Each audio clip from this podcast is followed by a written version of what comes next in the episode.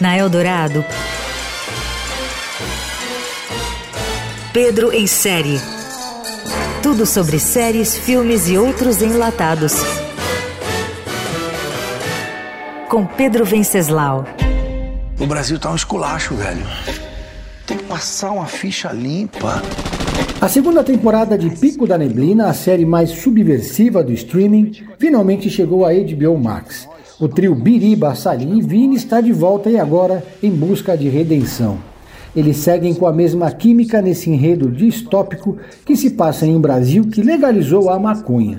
Já Kelly, a irmã de Biriba, descobriu que a parada não é vender maconha, mas colocar maconha nas coisas de quem não é maconheiro. Sacou? Principal aposta da produtora O2 de Fernando Meirelles, Pico da Neblina se firmou como a série mais ousada do streaming brasileiro. Com um sotaque impecável das quebradas paulistanas, os personagens trocam diálogos geniais e sem gordura, com humor ácido, tiradas e um componente de crítica social sem afetações. Estrela maior da primeira temporada, a maconha propriamente dita continua lá, mas saiu do primeiro plano. O ritmo continua intenso, mas os dramas pessoais e familiares ganharam novas camadas.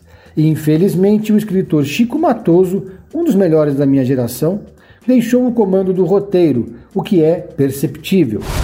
Eu sei como nós pega o CD, truta. Ela já tá pagando os boletos falsos, tá pensando que é imposto. Pico da Neblina acompanha a saga de um grupo improvável que se reúne para montar o Empório Maria Joana.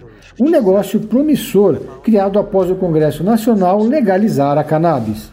Há quem diga que a série, em alguns momentos, costeia o alambrado da apologia, mas isso é bobagem.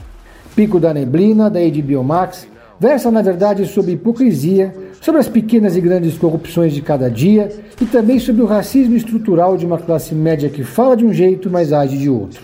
Como dizem na quebrada, a série continua correndo pelo certo. Vocês querem saber como que vai ser o futuro dessa indústria? Vocês estão olhando para ele, mano. Você ouviu Pedro em Série. Tudo sobre séries, filmes e outros enlatados com Pedro Venceslau.